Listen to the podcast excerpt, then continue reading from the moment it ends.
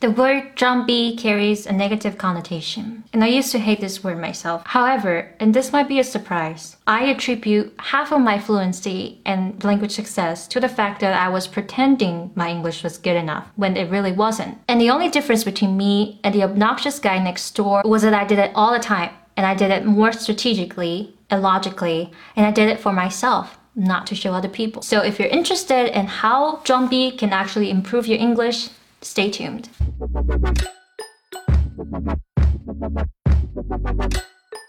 Hi guys, my name is Ella. Welcome back to my channel. First, I'd like to give the word zhuangbi a new definition because it really doesn't sound good. Zhuangbi for me means you're setting a higher standard for yourself and you're believing in that vision of yourself before you have any actual proof to show it. So really, it's about setting higher standards and about nudging yourself out of your comfort zone inch by inch so that you won't be intimidated to learn anything new. As you can see, the key word here is standard. People set goals and that's massively different. Goals are about destination. Goals are about results. Goals are one-time events. Goals have this either or mentality. Either you're fluent or you're not. So might as well not try in between. Goals sound like this oh, I should do that. Or wouldn't it be nice if I do that? Standards are something completely different. It requires you to act out of character. It requires you to establish a new identity as a native speaker. Yes, you heard me correctly. It is not enough to identify yourself as someone who can speak to a native speaker you are a native speaker because you read what native speakers read, you watch what native speakers watch, and that's how you communicate with them, and that's how you become an equal to them. I mean, of course, they treat you with respect regardless, but if you want to become friends with them,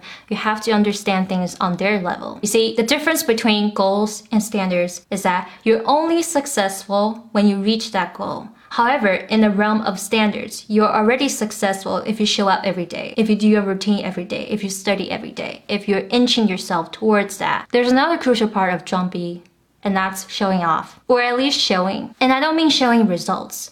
I mean showing progress, showing your determination, showing your dedication, especially in the beginning when you don't have that much of a visual reward, when you don't have that immediate results. It's very important that you give yourself the reward of being seen in public. Go study in a cafe or go study in a group. Go to a bookstore with a friend. Take a book with you whenever you travel. Reading an English book and being in an airport just seem like the perfect combination because you're traveling both physically and figuratively. Zhuangbi is also about connecting learning English with something you already like. You see, when I started, I hated reading, but the only reason I got into reading was because, first of all, I actually like the books I like to read, and I've read them, some of them, in Chinese before, so I like to find out like is there something I missed in translation? I was able to learn a lot of lessons from those books, not just in English. So learning English kind of came as a byproduct. As a girl, I like to take notes. I like to highlight things. So reading gives me the perfect legitimate reason to go like this all the time and like compile notes and notebooks and have something to show.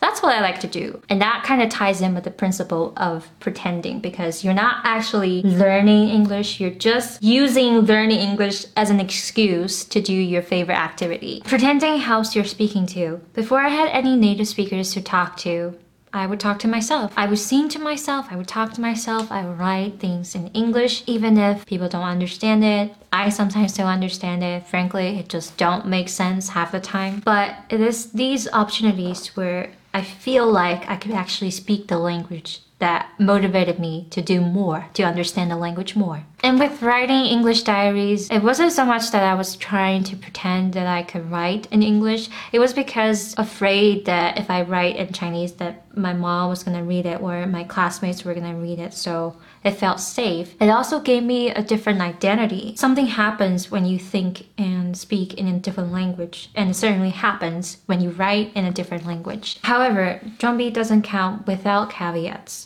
Number one, Pretending isn't performing. You're not pretending for anyone to see. You're pretending for yourself. You're creating this atmosphere. You're creating this new identity, creating this new standard for yourself that even if no one cares about what you're reading, even if nobody will tell you, oh, you're really good at English. It's something that you have to give yourself. It's a reward, it's an acknowledgement, it's a validation. And the second caveat is pretending isn't really pretending. I mean, you can pretend your way up to fluency At some point, you gotta have to match your vision with your action. It's gonna mismatch for a long, long, long time. That's completely okay. But you can't stay there. You have to move at least one inch at a time. So, in summary, pretending or zhuangbi doesn't really mean that you're not putting in the action. It doesn't really mean that you're performing or you're showing off for other people to see. It just means that you're believing in a vision that you don't see right now. You have faith in your English, in yourself. That will be important when things get hard. That will be important when you lose all the reasons to study, when you lose all the motivation to study. And if it's any reassurance, I don't have to pretend anymore. It's become who I am. I read on a daily basis. I watch American television and YouTube videos without subtitles. It all happened without me trying to force it. It all happened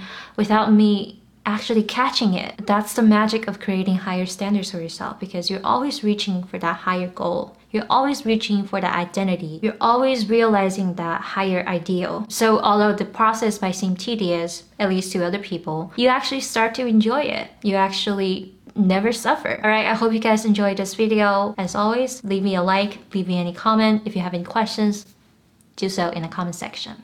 Bye!